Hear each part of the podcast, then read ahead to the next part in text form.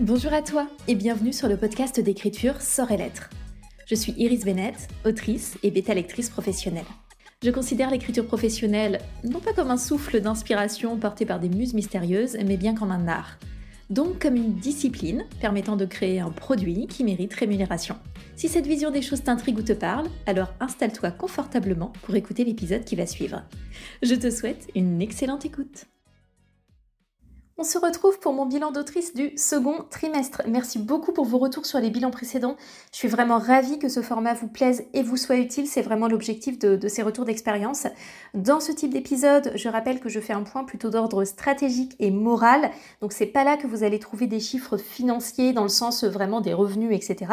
Il y a d'autres autoristes qui font ça très bien. Moi, je viens essayer d'apporter une autre vision pour compléter et donner un petit peu plus euh, d'informations peut-être sur les coulisses, sur ce qu'on expérimente, ce qu'on qu'on vit euh, quand on choisit ce chemin de la publication et notamment de l'auto-publication.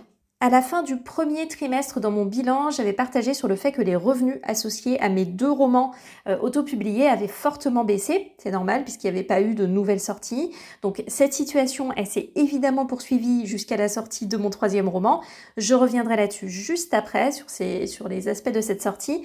Euh, mais ça a été bien sûr une période compliquée.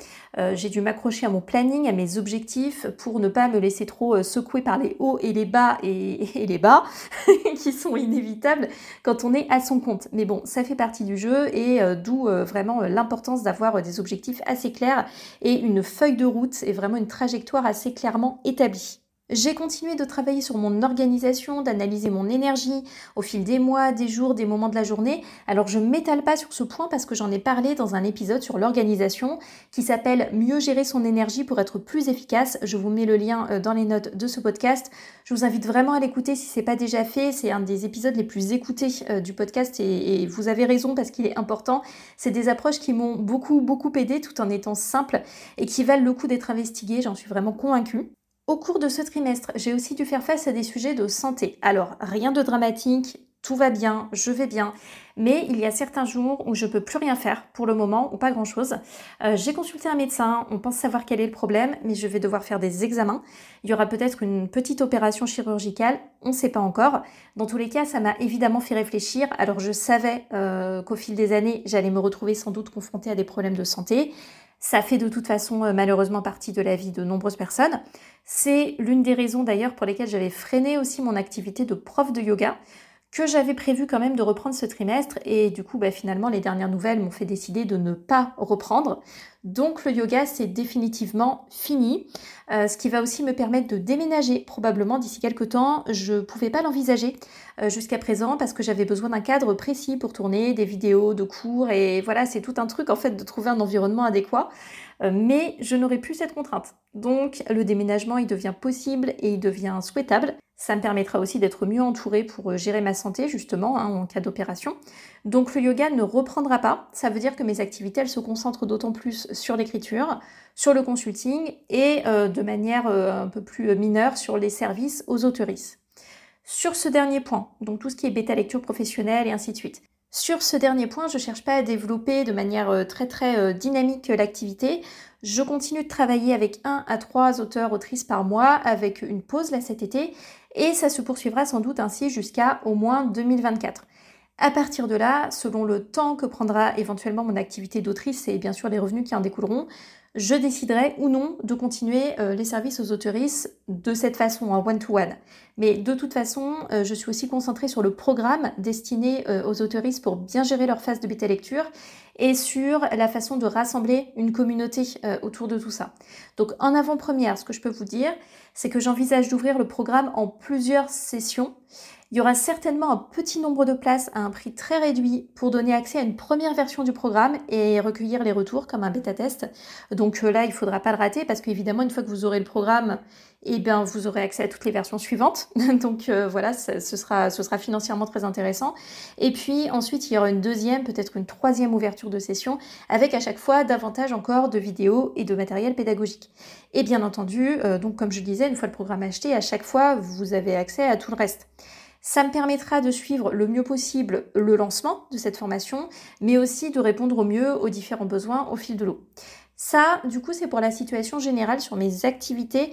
Je vous en parle parce que ça me paraît important de tenir compte aussi de sa situation personnelle pour mieux gérer sa situation professionnelle et pas l'inverse. Donc ça me paraît important de faire attention à ça, de faire attention à soi, de bien mesurer ce qu'on peut faire en faisant attention à sa santé, à son équilibre, à la charge mentale aussi euh, générée par la pression financière, euh, plutôt que de forcer à tout va côté pro en négligeant totalement le reste et en se sentant mal, bien évidemment. Côté écriture, il y a donc eu la sortie D'accord, Café et Préjugés. C'est mon troisième roman auto-publié et euh, c'est du coup ma troisième romance Feel Good. C'est un tome compagnon de Hasard, Boulot et Sentiments qui était sorti en juillet 2022 Accord Café et Préjugés, il est sorti fin mai et au moment où je tourne cet épisode de podcast, on est mi-juin. Du coup, c'est un peu tôt pour en parler, mais le lancement s'est bien passé. D'ailleurs, je remercie énormément euh, les personnes qui ont passé les précommandes, qui ont pris le temps de laisser une éval, un commentaire, qui m'ont fait des retours, qui en ont parlé sur les réseaux sociaux, qui ont partagé. Euh, enfin, vraiment, euh, sans vous, les lancements, ça, ça se passerait pas du tout aussi bien. Donc, merci. les emprunts aussi, le jour même ou sur la semaine de sortie, etc. Merci infiniment, ça aide tellement. Je sais que intellectuellement, on sait que ça aide, mais je vous assure que tant que vous n'êtes pas dans cette situation, vous vous rendez pas compte à quel point ça aide et à quel point c'est important. Donc vraiment, merci encore. Pour cette sortie, j'ai aussi fait un petit peu plus de communication, j'avais davantage pu prendre le temps de, préparer. Euh, j'ai lancé des précommandes, donc euh, comme pour mes précédentes sorties. J'ai aussi lancé ma newsletter d'autrice. J'en ai parlé dans l'épisode sur mes différents canaux de communication. Si vous ne l'avez pas encore écouté, euh, vous pouvez, vous pouvez y aller, vous aurez un peu plus d'infos. niveau lancement, pour moi, c'est un process qui du coup est quand même relativement maîtrisé maintenant. J'ai eu un problème par contre le premier week-end, j'en ai parlé dans un post sur Instagram, il y a eu un bug Amazon qui ne comptabilisait plus les données pour actualiser le classement et qui vraisemblablement aussi ne retenait pas les évaluations qui ont pu être posées sur cette petite période de trois jours environ. Donc c'est pas dramatique, mais je vous avoue qu'en pleine période de lancement, c'est quand même un coup dur euh, de se voir complètement bloqué dans les classements et de rater des évals. Euh, donc voilà, je vais pas vous mentir, c'était quand même pas cool parce que c'est vraiment le moment où on a besoin que ça bouge. Mais bon, c'est comme ça, euh, on peut rien échanger de toute façon, je vous le signale au cas où ce serait des choses qui vous arriveraient. Voilà, malheureusement, c'est déjà arrivé, ça arrivera peut-être de nouveau, on ne sait pas. Ce sont des choses qui arrivent et des aléas contre lesquels on peut difficilement lutter. J'étais vraiment soulagée du coup que mes lectrices VIP aient posé leurs commentaires le jour même de la sortie. Merci parce que du coup ça faisait quelques évals en attendant que la situation évolue. les lectrices VIP, pour moi, c'est des personnes qui lisent le roman finalisé. C'est pas de la bêta lecture. Donc le manuscrit est fini quand je le renvoie. Euh, le manuscrit est déjà passé en correction professionnelle, donc il s'agit vraiment d'une relecture dans l'objectif euh, de me signaler une coquille résiduelle, ça arrive, mais aussi et surtout de laisser un commentaire le jour de la sortie. Et puis d'un point de vue moral, ça m'aide beaucoup euh, parce que ce sont des personnes qui sont dans mon lectorat cible principalement, donc des gens qui aiment ce que j'écris et leurs retours sont très précieux et très rassurants en période de lancement, donc c'est un fonctionnement que j'adore. Et d'ailleurs, si vous aimez mes romans et que devenir lecteur, lectrice VIP, ça vous intéresse, n'hésitez jamais à me faire signe. Euh, je cherche régulièrement à étoffer euh, l'équipe et je cherche aussi à travailler avec davantage de chroniqueuses. Alors là-dessus, sur les chroniques, je prends vraiment mon temps. Ma façon de faire euh, très très personnelle, hein, c'est que soit je découvre des personnes dont ben, j'aime le travail et je les contacte, soit c'est une mise en relation via Simplement Pro. J'accepte ou non les demandes, ça dépend ou alors ce sont des personnes qui ont déjà chroniqué un de mes romans sans demande de ma part, et si j'aime leur chronique et si la ligne directrice de leur compte correspond à mon univers et que voilà, j'ai un bon feeling avec la personne, bah, ça peut m'arriver de leur proposer un autre roman. Donc euh, je n'envoie pas des tonnes de services presse, c'est vraiment une sélection très humaine, on va dire, de ma part en ce moment. Je dis pas du tout que c'est comme ça qu'il faut faire, mais en fait par rapport à tout ce que j'ai à gérer, pour le moment, c'est la façon dont j'ai envie de procéder et qui me fait plaisir. Donc c'est celle que je préfère appliquer en attendant euh, peut-être euh, de, voilà, de me lancer dans une autre façon de faire. Pour en revenir à Accord Café et Préjugés, au moment où je tourne cet épisode, on a dépassé les 200 exemplaires équivalents, donc euh, en cumulant e-book, brochet et abonnement Kindle. Comme toujours, c'est l'abonnement Kindle qui génère le plus de ventes, donc à peu près 65% euh, actuellement. Euh, bien sûr, l'abonnement Kindle, c'est toujours des revenus plus faibles. Je vois souvent des comparaisons entre ce qu'on gagne avec une maison d'édition et ce qu'on gagne en tant qu'auto-édité, avec des comparaisons qui s'appuient du coup beaucoup sur le prix d'un exemplaire papier. Euh, du style, ah ben, si votre roman il est vendu 20 euros avec les maisons d'édition, vous aurez tant, avec l'auto-édition, vous aurez tant. Mais ce qu'il faut bien garder en tête aussi avec l'auto-édition, c'est que la plupart des personnes, des autoristes, enfin pas toutes, mais la plupart vendent surtout beaucoup en numérique via l'abonnement.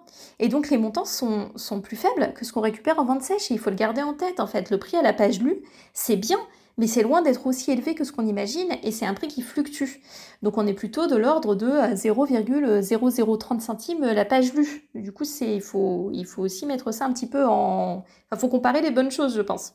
Un autre point que je voulais vous signaler, c'est que la sortie d'Accord Café et Préjugés, elle s'est déroulée à un moment assez intéressant pour moi, parce que Amazon a mis en avant hasard, boulot et sentiment, de deux façons différentes sur le mois de juin. Donc au moment de la sortie d'accord café et préjugés. Et du coup, ça a été une bonne conjonction, euh, puisque Hasard, Boulot et Sentiment est entré dans le catalogue Prime pour six mois, donc de juin à novembre. Euh, le catalogue Prime Reading, il change tous les six mois. Et euh, Hasard, Boulot et Sentiment fait en plus l'objet d'une promotion sur tout le mois de juin aussi. Il est à 1,99€ sur tout le mois de juin. Alors bien sûr, c'est toujours difficile de savoir quelle action, quelle promotion génère euh, quel effet, mais c'est sûr que ça a eu un impact très positif. Hasard, Boulot et Sentiment est largement remonté dans le classement. Euh, évidemment, euh, le fait qu'il ait déjà été pas mal lu avec beaucoup d'évaluations, environ 480. Euh, ça aide et ça fait un bon cocktail très positif. Euh, et du coup, au final, euh, Hasard, Boulot et Sentiment et Accord Café Préjugé ont tous les deux été bien lus sur ce mois de juin en se boostant, je pense, l'un l'autre. Donc ça, c'était hyper chouette et ça encourage aussi à développer peut-être bah, d'autres systèmes de tomes compagnons, des thèmes qui soutiennent l'un l'autre. Ça me fait aussi réfléchir au bon moment pour bah, publier les prochains romans Enfin voilà, donc c'était assez intéressant pour moi euh, d'expérimenter ça. Côté difficulté, alors bon, on a toujours des difficultés, mais j'ai noté quelques points spécifiques que je voulais vous partager. Euh, le premier point, ça concerne Accord, Café et Préjugés. j'ai vraiment eu des soucis avec ce roman sur la partie graphisme et je ne m'y attendais pas. Euh, ça a été une charge mentale, franchement, entre nous, inacceptable en fait. J'avais anticipé le travail avec mes prestataires, niveau correction et niveau graphisme. Mon manuscrit, il a été fini en mars pour une publication fin mai. Et pourtant, ça n'a pas suffi. Donc il a fallu plus de deux mois pour obtenir une couverture, euh, sachant qu'on reproduisait normalement un visuel similaire à Hasard, Boulot et Sentiment, puisque c'est un tome compagnon. Donc pas de recherche de police, euh, de conception, enfin tout ça était normalement plutôt figé. Et pourtant, ça a été fort long, euh, très fastidieux. J'ai dû beaucoup plus m'impliquer que ce que je pensais. Et sur une longue période, c'était vraiment infini. Ça a été dur pour moi de gérer ça. La charge mentale était très forte euh, et je veux vraiment éviter que ça se reproduise. Donc j'espère trouver des solutions et un cadre suffisamment clair pour que ça n'arrive plus vraiment. Je veux plus me retrouver dans cette situation-là. Un autre point, c'est le travail de ma prochaine sortie, Ombre et Mirage, donc ma duologie d'Urban Fantasy. Alors ce projet, il continue de me prendre la tête, mais est-ce qu'on est étonné? Pas du tout. donc j'espérais vraiment pouvoir boucler le tome 1 et le premier jet du tome 2 avant l'été pour enchaîner euh, tout de suite sur une romance de Noël. Mais il est clair que ce n'est pas possible pour moi, ça me prend trop de temps, j'ai aussi d'autres choses à gérer, donc le tome 2 malheureusement je pourrais finir qu'à l'automne. Alors ça change rien aux dates prévues de publication, par contre ça change mon planning, alors que là j'espérais gagner un peu de temps pour pouvoir travailler sur autre chose à l'automne justement. Donc bon, ça du coup c'est complètement raté. Euh, ça me fait aussi beaucoup réfléchir pour optimiser mon processus en fantasy, euh, modifier des choses sur ma façon de densifier le world building et le système de magie, voilà, être plus efficace. Donc je réfléchis aussi au dimensionnement des tomes en cas de future euh, duologie ou trilogie. Donc pas mal de choses à considérer pour de prochains projets en fantasy en tout cas. Et évidemment, euh, j'ai constamment douté de cette idée farfelue d'auto-publier de la fantasy au lieu de me concentrer uniquement sur la romance. Euh, je suis bien sûr inquiète de jamais rentrer dans mes frais sur la fantasy, potentiellement, on ne sait pas. Et j'ai pas du tout le type de repère que j'ai en romance, donc il va falloir découvrir tout ça. Et c'est vrai que sur une période qui est déjà dense et chargée, c'est ben, pas évident. Euh, du coup, je me suis aussi interrogée sur d'autres projets. J'avais envie de développer un projet de Cozy Fantasy, mais j'ai décidé que ce serait pas possible, euh, trop en décalage avec la tonalité qui sera donnée par Ombre et Mirage. Et je peux pas me le permettre actuellement, donc euh, bah, c'est pas grave, je renonce à ça. j'ai aussi réfléchi à un autre projet fantasy qui est dans mes tiroirs, à savoir De Gris et d'Or. J'ai l'impression de l'avoir écrit il y a mille ans. Ça remonte à deux ans, un an et demi, je crois, mais j'ai l'impression que ça fait beaucoup plus longtemps. Si vous n'avez pas suivi, c'est un projet qui est en théorie finalisé. J'ai reçu une proposition de contrat d'édition par une maison d'édition à compte d'éditeur euh, que j'ai refusé donc sur ce projet l'automne dernier. J'ai pas relancé des soumissions en maison d'édition. Je crois qu'il est encore en cours de process dans une dernière maison d'édition. Le problème, c'est que mon style n'est plus le même. Euh, trop de temps à passer. Si je devais reprendre ce projet, de toute façon, il nécessiterait une grosse réécriture, sans doute un changement de narration, de lourdes modifications au niveau de l'intrigue, du rythme, du style, de la romance, du système de magie. Bref, euh, je pense que j'en aurais pour deux bons mois de réécriture, puis une nouvelle bêta lecture et enfin une dernière réécriture. Donc il y a du boulot pour que ça corresponde à mon style actuel, euh, que ce soit pour retenter une maison d'édition ou même pour auto-publier. Donc au final, euh, rapidement sur les autres projets, là mon objectif principal c'est de boucler Ombre Mirage et c'est d'écrire la prochaine romance de Noël. Pour l'année 2024, à ce stade, euh, je me dis que j'aimerais proposer deux romances et une fantaisie. Je pense pas pouvoir faire plus d'une fantaisie par an de toute façon. En romance, il faudrait choisir entre un dernier tome compagnon qui porterait du coup sur le personnage d'Adrien, ou alors un autre projet séparé que j'ai bien en tête et qui irait bien pour l'été, il y a aussi la question de sortir ou non une romance de Noël. J'ai des idées, mais je ne sais pas si je veux publier la romance de Noël trois années de suite, honnêtement. Donc, selon si c'est euh, deux romances ou une romance et une romance de Noël, il faudra que j'ajuste le planning de sortie en conséquence. Et pour la fantasy, bah, j'ai deux projets possibles un one-shot ou une autre duologie. Je serai plus tranquille en partant sur le one-shot, évidemment, mais le projet de duologie, il contient des éléments qui risquent de plus coller au marché si j'attends trop. C'est toujours euh, l'éternel dilemme. Donc tout va dépendre de ma capacité, je pense, à tirer des enseignements de l'écriture d'ombre et mirage pour améliorer mes process et être plus efficace. Voilà pour ce trimestre qui était très chargé en travail et en réflexion. Si jamais vous voyez certains points que vous aimeriez voir traités, soit dans les bilans en général, soit dans le cadre d'épisodes spécifiques, n'hésitez pas à me le dire, bien évidemment. Ça m'intéresse toujours de savoir de quoi vous avez besoin. En attendant, euh, réfléchir à tous mes sujets, ça m'a épuisé. Donc, je vous souhaite une belle journée, une belle écriture et je vous dis à la prochaine.